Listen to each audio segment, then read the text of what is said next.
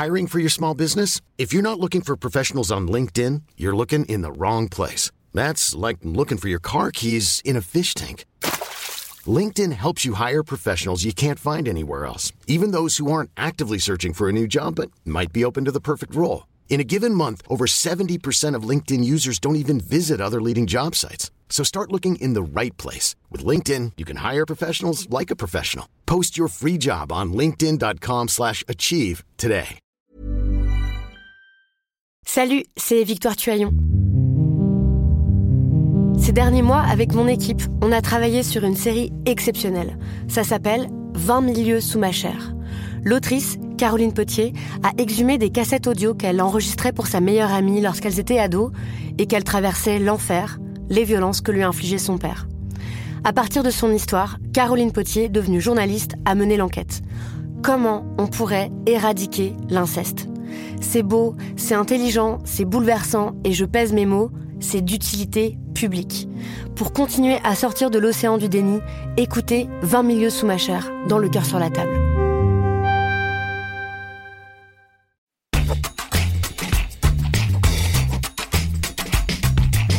Salut, c'est Thomas Rozek. Par intérêt citoyen et aussi parce que ça fait un tout petit peu partie de mon boulot, je suis du mieux que je peux les étapes du grand débat, ce tour de France lancé par Emmanuel Macron pour récolter la parole des électeurs et tenter d'éteindre les tensions qui secouent notre pays. Et vous aurez constaté comme moi qu'on y parle beaucoup d'économie, et même précisément de fiscalité, des impôts, de ce qu'il faudrait faire pour qu'ils génèrent plus d'équité. Parmi les sujets soulevés, celui polémique de la TVA, la taxe sur la valeur ajoutée. Et là, c'est souvent le moment où mon cerveau s'éteint. C'est fascinant de voir à quel point ces aspects pourtant très concrets de notre vie à tous peuvent susciter l'incompréhension et donc freiner notre capacité à apprécier les enjeux énormes de ces sujets pourtant omniprésents dans l'actu. Alors j'ai eu envie d'y plonger tête baissée en reprenant de zéro. C'est quoi la TVA À quoi ça sert? Pourquoi est-ce qu'on en cause autant? Puis tant qu'on y est, est-ce qu'on pourrait pas tout simplement s'en passer? Ce sera notre épisode du jour. Bienvenue dans Programme B.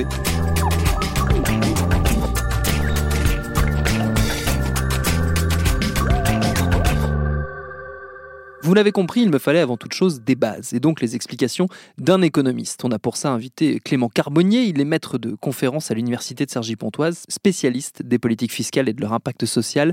C'est à lui que j'ai réservé ma question qui tue, c'est quoi la TVA C'est ce qui a remplacé les impôts sur la consommation. Il y a une petite subtilité par rapport aux impôts sur la consommation, c'est que c'est un impôt sur la consommation, mais uniquement sur la valeur ajoutée. Un des problèmes en fait de la, de, des taxes sur les, sur les transactions, c'est qu'elles pouvaient générer... Euh, une imposition différente en fonction de la longueur de la chaîne de valeur. Peut-être un mot un peu technique, mais l'idée, c'est que par exemple pour faire cette émission, euh, vous avez euh, du travail ici, euh, et puis vous avez du matériel. Si vous achetez votre matériel, vous allez payer une taxe sur la valeur finalement du matériel. Puis ensuite, vous allez utiliser ce matériel, vous allez y rajouter votre travail, vous allez euh, vendre euh, des abonnements, vendre un service, et vous allez être retaxé sur la valeur de ce service.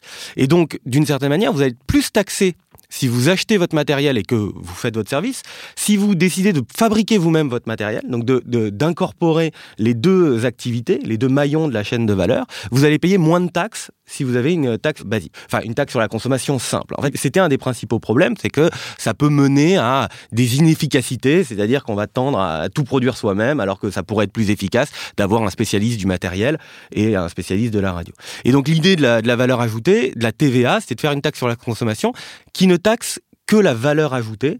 Et donc la manière de le faire qui est relativement simple, c'est vous achetez votre matériel audio, vous payez la taxe sur ce matériel audio. Ensuite, euh, vous rajoutez de la valeur par, euh, par votre travail. Euh, vous vendez vos abonnements. Et là, vous allez payer. L'idée, ce serait de payer uniquement sur la valeur que vous avez ajoutée. La manière de faire qui est simple, c'est vous payer sur toute la valeur et vous déduisez, quand vous envoyez votre TVA à, l'État, vous déduisez la TVA que vous avez déjà payée sur vos intrants. Donc c'est une manière de faire qui est assez simple, parce que comptablement, ça ne demande pas beaucoup de... Vous avez juste à déduire ce que vous avez payé en amont de ce que vous payez. Et in fine, le résultat, c'est que vous avez une taxe qui est uniquement sur l'ajout de valeur, et donc du coup, qui est une taxe sur la consommation, qui a toutes les... L'avantage de la taxe sur la consommation, qui est facile à prélever, qui est relativement peu coûteuse en termes de... Alors, il y a peu de coûts de prélèvement, et donc on a cet avantage-là sans avoir à modifier les décisions dans la chaîne de production. Donc c'est pour ça qu'elle est, euh, on dit neutre relativement par rapport au comportement. C'est un des gros avantages de, cette taxe. Combien elle génère tous les ans, la TVA? Qu'est-ce qu'elle pèse? Qu'est-ce qu'elle représente dans l'économie française? Elle représente, alors j'ai pas le, le, montant en euros, mais c'est pas forcément ça qui est important. Elle représente un peu moins d'un sixième des prélèvements obligatoires, de l'ensemble des prélèvements obligatoires, sachant que la majeure partie des prélèvements obligatoires, quasiment 40%, euh, c'est des cotisations sociales. Donc si on retire les cotisations sociales, c'est euh, quasiment un quart euh, des, des, recettes hors cotisations sociales. Donc c'est assez important. C'est à peu près la même chose que l'ensemble des impôts sur le revenu. Alors je dis les impôts sur le revenu parce que finalement la CSG euh, c'est vraiment, il a toutes les formes d'un impôt sur le revenu. Et d'ailleurs, si on additionne la CSG et l'impôt sur le revenu à proprement parler, on est dans des ordres de grandeur par rapport au PIB comparables aux autres pays pour leur impôt sur le revenu, voire un peu en dessous de la plupart des pays. Donc du coup, euh, on a vraiment en France en fait un impôt sur le revenu qui est coupé en deux, euh, impôt sur le revenu et CSG. Et l'impôt sur le revenu et la CSG, quand on additionne les deux, c'est euh, rapporte des recettes un petit peu supérieures à la, à la TVA, mais du même ordre de grandeur. La TVA, c'est un peu moins d'un sixième des prélèvements obligatoires. La somme IR-CSG, c'est un peu plus d'un sixième. Donc c'est un, un poids très important sur l'économie française. Ça explique sans doute que, que comment l'État y soit assez attaché, parce que ça représente une, grande part de ses ressources. Pourquoi est-ce qu'il revient sans cesse cet impôt dans, dans le débat public? Pourquoi est-ce qu'on en parle tout le temps. Est-ce que c'est parce que c'est le plus visible des impôts? C'est celui auquel on est confronté sur une base un peu quotidienne? Alors, euh, visible ou... Je ne sais pas à quel point il est visible, parce qu'en même temps, euh, on n'a pas de déclaration à faire, enfin, à part les entreprises qui, eux, de comptablement en, tant, la, mais en tant que consommateur, en fait, on la voit, notamment par rapport, euh, par exemple, à ce qui se passe aux États-Unis. Les États-Unis qui est le seul pays, finalement, développé au monde qui n'a pas, qui n'est pas passé à la TVA. Il y a le fait que c'est un impôt, effectivement, qui est payé à malgré tout, on sait qu'on paye la TVA, même si c'est pas visible, c'est-à-dire qu'on fait pas forcément dans les magasins la différence entre le prix hors taxe et le prix TTC. On sait que ça existe et on sait que c'est relativement important. Euh, il y a le fait que c'est important. Un des points peut-être majeurs sur, sur cette question de TVA, c'est que la TVA est un impôt qui n'est pas redistributif. C'est-à-dire qu'on a tendance à, quand on considère les, prélèvements obligatoires, à considérer qu'un prélèvement obligatoire, il doit être progressif. C'est-à-dire qu'en proportion de leurs revenus, les plus aisés doivent payer plus que... Mmh. Euh, euh, les plus modestes. C'est pas le cas pour la TVA. Et la TVA, elle a, ce que je disais tout à l'heure, elle a un gros avantage, c'est qu'elle est facile à prélever, elle est peu coûteuse, c'est-à-dire qu'il y a peu de coûts de prélèvement. Euh, le, désavantage, d'une certaine manière, c'est qu'elle n'est pas progressive, voire alors elle est un peu régressive. Il y a plusieurs, euh, enfin bon, il y, a, plusieurs arguments, il y a plusieurs études, mais elle est quand même plutôt régressive. Alors il y a une étude de l'INSEE d'ailleurs qui vient de qui vient de sortir sur ça, qui montre qu'en fait, euh, en proportion de leurs revenus, c'est vraiment les ménages les plus pauvres qui payent un peu plus de TVA. Euh, en fait, pour 90% de la population, c'est quasiment la même paiement en proportion de leurs revenus. Et on n'a que les plus pauvres finalement qui payent un peu plus en proportion de leurs revenus. Comment ça se fait ça? Je reste un, instant là-dessus. Comment, comment est-ce qu'on l'explique? Alors c'est euh, principalement des, des, des, questions juste de, de, de, composition de la dépense. Et euh, c'est-à-dire que quand on a du revenu, enfin de l'utilisation du revenu. C'est-à-dire que si vous utilisez votre revenu euh, pour épargner, par exemple, bah, vous consommez pas, vous payez pas de TVA avec. Alors il y a l'idée, justement, c'est là où il y a des débats. Il y a l'idée que bah oui, mais vous épargnez, mais c'est pour avoir plus de revenus plus tard, et donc à un moment vous consommerez. Et la question, c'est oui, mais il y a un certain nombre de consommations en, euh, en biens immobiliers où, euh, où on peut avoir aussi le patrimoine lui-même, le fait de le conserver, de ne pas le dépenser, il peut permettre d'avoir un certain nombre d'avantages. on peut payer de l'influence aussi d'une certaine manière. Donc il y a ça qui fait que euh, qui fait qu'on a plutôt un caractère régressif parce que plus on est riche, plus on épargne d'une certaine manière. Euh, et donc il y a, y a, cet effet-là qui peut jouer. Un des points, c'est que les taux réduits sont censés contrer cet effet-là, puisque l'idée, hein, c'est de moins taxer les biens de première nécessité, par exemple la nourriture. Euh, sauf que, en fait, ce qui se passe, c'est que en proportion de leurs revenus, euh, certes, les plus aisés euh, consomment pas plus de nourriture en volume que les que les plus modestes, mais sauf qu'ils consomment pas la même qualité, et donc en fait, en valeur, ils consomment une même proportion euh, de leur euh, revenus en nourriture. Et donc le fait d'avoir un, taux réduit sur la nourriture ça crée pas finalement un effet redistributif tant que ça parce que euh, finalement le taux réduit par rapport à la dépense en proportion du revenu est le même pour les plus aisés et les plus modestes. Simplement c'est pas parce qu'ils consomment plus c'est pas parce que les plus riches consomment plus parce qu'ils consomment plus cher de, de, meilleure qualité de, plus grande valeur. Donc ça c'est le, le, handicap de, de la TVA et c'est un des gros reproches qui lui est fait, c'est dire c'est un impôt qui est inégalitaire, qui est alors soit pas progressif, donc qui n'est hmm. pas euh, redistributif, voire qui est même euh, en partie régressif. Du coup, est-ce qu'on peut potentiellement imaginer, malgré, on va dire, l'importance qu'elle a dans l'économie française et le poids, on en a parlé de le, poids des revenus qu'elle génère dans notre économie euh, en général, est-ce qu'on peut imaginer s'en passer? Est-ce que ça a déjà été à l'étude? Est-ce que ça a déjà été étudié? Est-ce que ça a déjà, est-ce qu'on a déjà eu des, des pistes pour peut-être pas la supprimer, mais au moins la remplacer par autre chose? En tout cas, inventer bah, un nouveau système de taxation. Est-ce qu'on pourrait s'en passer? Bah, oui, mais il faudrait alors soit baisser les dépenses et baisser les dépenses. si on parle juste en termes redistributifs, baisser les dépenses, ça, risque d'avoir des impacts euh, services plutôt euh, en, général. Euh, voilà, ça peut avoir un impact fort sur le service public et désavantager à nouveau les plus modestes. Donc c'est pas sûr que ce soit favorable de ce point de vue-là. Soit il faut le remplacer par un autre impôt. Donc effectivement, qui peut être, comme je disais tout à l'heure, l'impôt sur le revenu en France, qui est plutôt plus faible que que beaucoup d'autres pays. Euh, donc effectivement, on pourrait faire cette bascule-là. L'idée, c'est que d'une certaine manière, ce que je disais tout à l'heure, la TVA, euh, c'est l'impôt qui est le moins coûteux à prélever. C'est quelque chose qui, compte quand même. Et donc, une des idées souvent qu'on présente par rapport à un, système fiscal qui serait idéal, c'est l'idée, bah, en fait, on pourrait avoir une TVA qui permet de financer, de, de prélever beaucoup d'impôts, et ensuite, effectivement, mais qui génère soit une absence de progressivité, voire euh, une régressivité, et ensuite on corrigerait ça par un impôt sur le revenu qui n'aurait pas pour but de prélever beaucoup de ressources, mais qui aurait pour, but vraiment de créer le caractère progressif. D'une certaine manière, c'est ce que fait le Danemark. Danemark a un taux euh, maximum de TVA, ils sont à 25%, le maximum qu'on peut faire en Europe, et ils n'ont pas de taux réduit. Euh, en fait, ils ont juste une exemption pour, euh, pour la presse. Mais sinon, il n'y a pas de taux réduit. Euh, et, mais par contre, ils ont à côté de ça, donc la majeure partie de leurs ressources, des, recettes de l'État, c'est la TVA. Et à côté de ça, ils ont un impôt sur le revenu qui a pour but juste de, de, faire la progressivité. D'une certaine manière, il y, a, une certaine logique à faire ça. Et quand on parle de, redistribution, de progressivité, évidemment, pour pouvoir l'analyser, il faut regarder impôt par impôt, mais ce qui compte, c'est la progressivité du système dans son ensemble. Euh, et, donc, euh, de ce point de vue-là, si on a une TVA qui permet à moindre coût de, financer beaucoup de services publics, et à côté, on a un impôt qui corrige finalement le caractère non progressif de la TVA en étant très progressif, c'est peut-être à la fois plus juste et plus efficace que le fait d'avoir euh, une TVA qui serait directement plus faible ou ou qu'on chercherait à faire directement, euh, directement elle-même redistributive.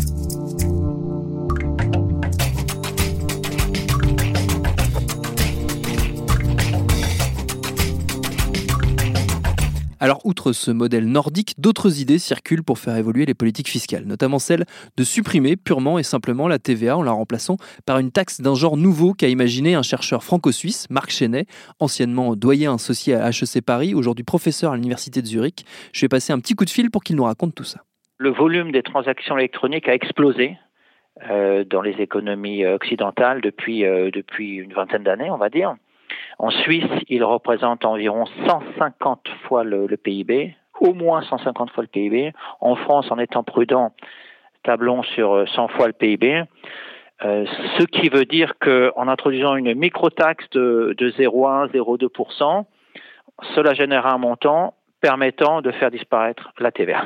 Quand vous parlez de, de, transactions électroniques, vous, parlez, vous pensez à quoi précisément, euh, concrètement? Alors, vous allez au restaurant, chez le coiffeur, euh, vous retirez de l'argent à un distributeur automatique, vous payez aux factures euh, face à votre ordinateur, vous achetez des actions, des obligations, tout ce qui est électronique. Bien sûr, si vous avez un distributeur, vous, vous retirez 100 euros, donc vous payeriez donc 10 centimes d'impôt automatiquement. Ce que vous faites en cash, après ça n'est plus, n'est plus imposé, terminé. Donc le système doit être très simple, un seul taux pour tout le monde. C'est comme ça que ça fonctionnerait. Donc la bureaucratie liée euh, à la TVA disparaîtra en même temps pour les petites et moyennes entreprises, entre autres. Est-ce que vous pensez que, on va dire, euh, administrativement, même techniquement, légalement, c'est possible et simple d'appliquer ce genre de dispositif? Est-ce que les banques, est-ce que les États seraient prêts à s'engager dans une réforme de ce genre? Il y a deux dimensions. La dimension technique, tout d'abord, oui, ça c'est très simple on prend une taxe, on, perçoit une taxe chaque fois qu'il y a une transaction. Euh, ce qu'on fait en partie avec les TVA, là, ça sera généralisé. Donc, techniquement, ça ne pose aucun problème. C'est politiquement que ça devient euh, délicat. Parce que, euh, bon, les grandes banques qui génèrent, qui font du trading à haute fréquence, dans des transactions à haute fréquence, à la milli, à la microseconde, qui développent cette, cette finance casino, ne seront pas d'accord, probablement. Donc voilà, pour être clair, les grandes banques, les, les bourses, euh, vont percevoir cela comme une, comme une attaque directe, comme un casus belli. Les banques plus petites, pourquoi pas? Parce que dans notre projet, on va lancer un projet en Suisse, donc euh, similaire, il est prévu que les, les banques, euh, dans la mesure où elles joueront un rôle de percepteur, seront rémunérées pour cela. Donc une banque qui fait un travail standard sera rémunérée pour ce travail, gagnera de l'argent sans risque, donc pourquoi pas mais il y aura tout de même des oppositions des grandes banques et de leurs lobbies qui sont très puissants. En Suisse, vous avez euh, le projet de le soumettre à, la votation si le, on va dire la pétition. Euh, je ne vais pas rentrer dans le détail du fonctionnement des institutions suisses, mais on va dire que la population a la possibilité de soumettre une décision publique à la votation euh, en recueillant un certain nombre de signatures. Je crois que c'est plus de 100 000 signatures. 100 000, c'est 100 000. C'est 100 000, voilà, au moins 100 000 signatures. Il, est en projet de soumettre cette idée de microtaxe à une votation via une pétition. C'est bien ça? Oui, oui. Donc on devrait commencer en mai et on aura environ 18 mois pour recueillir ces 100 000 signatures. Et si tel est le cas, une votation, un référendum sera organisé à terme dans l'ensemble du pays pour voir si on peut obtenir une majorité sur cette idée. Donc ça va générer au moins un débat intéressant. Est-ce que vous avez eu l'occasion, vous, d'échanger avec des responsables politiques ou des responsables d'ailleurs du lobby bancaire ou des grandes banques sur cette idée et qu'est-ce qui, qu'est-ce qui en est ressorti? J'ai été invité par la commission euh, des finances euh, du Parlement en Suisse. Euh, donc j'ai présenté le projet. Et euh, j'ai remarqué que dans, dans tous les partis, il y avait des, des représentants très intéressés et d'autres particulièrement allergiques au projet. Bon, on va de l'avant. Et euh, oui, bon, des représentants des grandes banques aussi, j'ai remarqué qu'eux aussi étaient allergiques par rapport à cela. Des banques plus petites, bon, ils semblent assez ouverts, à voir. Ils sont allergiques sur quelle base? Qu'est-ce qui vous oppose comme argument? Ils disent euh, toujours le même type d'idée. Euh, oui, on ne sait pas ce que ça veut dire exactement, on ne connaît pas les volumes traités. Est-ce que c'est 100 Est-ce que 150 fois? Est-ce que c'est plus? Le problème, c'est que il est fort possible que ce soit plus. Nous, on peut donner que les ordres de grandeur. Mais ceux qui détiennent les informations, donc précisément les grandes banques et les bourses, devraient les livrer. Donc ils ne peuvent pas nous accuser de ne pas avoir les informations si eux-mêmes ne les livrent pas. Donc par exemple, on n'a pas accès aux informations au transfert à l'intérieur d'une même banque. Supposons que vous et moi on soit à BNP Paribas, je vous fais un transfert, vous faites un transfert de 100 euros, ce n'est pas dans les statistiques. Vous voyez? Donc il est fort possible que le volume total soit bien plus élevé que ce que je viens de dire. Donc il faut que les grandes banques nous fournissent les statistiques et là on verra plus clair. Est-ce que ça n'a pas aussi un, risque d'impacter tout simplement l'administration, de supprimer des postes euh, au sein de, l'administration donc euh, qui gère euh, notamment les finances publiques et donc de créer des blocages politiques de ce simple fait? Effectivement, ça il faut considérer la question. Mais bon, les, contrôleurs du fisc ont malheureusement de, moins en moins de, de, moyens, travaillent dans des conditions difficiles. Bon, là, ils auraient moins de travail, ils pourraient se centrer sur des vraies questions. Euh, le blanchiment d'argent, différentes choses. Là, ils ont besoin de, moyens. Ils pourraient concentrer leurs moyens, qui malheureusement ont été réduits, sur des questions particulières, et ça serait mieux pour eux. Permettez-moi aussi d'aborder un autre point, euh, les GAFA dont on parle beaucoup. Oui. Ça serait une solution aussi, parce qu'ils peuvent être implantés au Luxembourg, à Singapour, où ils veulent. Ils payeront la taxe. À partir du moment où un client en France achète un produit en ligne qui provient euh, d'une de ces grandes entreprises, la taxe sera prélevée.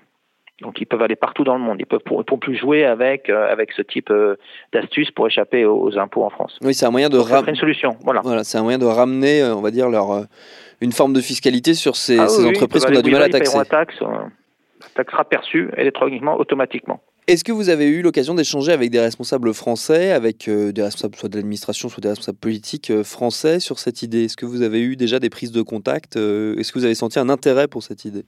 Rien, le vide. C'est vrai Complet. Manifestement, ils sont occupés, ils ont d'autres priorités. Euh, rien du tout. Il y a le, fameux grand débat euh, qui a lieu en, ce moment euh, contient une dimension fiscale. rien. Comment se fait-il que cette idée de microtaxe n'ait même pas été, ne serait-ce qu'une fois mentionnée? Rien du tout. Rien. Ni à gauche, ni à droite, nulle part. Vous avez pour projet de, les solliciter, d'aller les voir Je ne sollicite personne. ils font ce qu'ils veulent. ils, devraient, ils devraient me solliciter. Moi, je, ne cours pas après eux. Je suis en contact avec vous, avec des journalistes.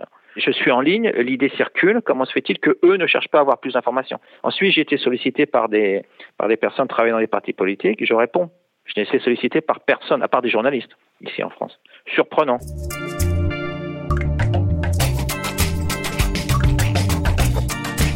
Le message est passé. J'avoue ne pas maîtriser suffisamment les rouages encore bien mystérieux pour moi de l'économie globalisée pour juger finement de tout ça.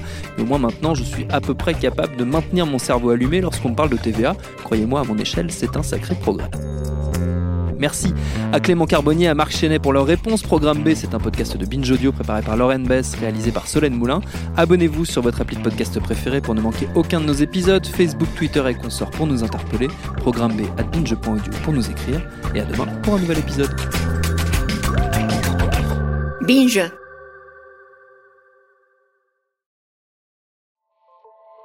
Salut, c'est Sinamir du podcast L'Affaire. En 2016, je suis monté sur un bateau de sauvetage en Méditerranée et ce que j'y ai vu n'a pas changé. En tout, depuis 10 ans, on compte même près de 30 000 morts sur cette mer. Alors, dans le naufrage, notre nouvelle enquête, j'ai voulu raconter un cas concret. Comment 130 personnes sont mortes en 2021 à la frontière de l'Europe, malgré des dizaines d'appels de détresse. Qui n'a pas pu les sauver? Et pourquoi?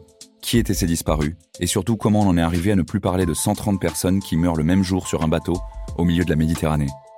Le naufrage, c'est la nouvelle série du podcast L'affaire de Paradiso Média. Une enquête que vous pouvez retrouver gratuitement chaque semaine à partir du 27 mars 2024 sur toutes les applications de podcast.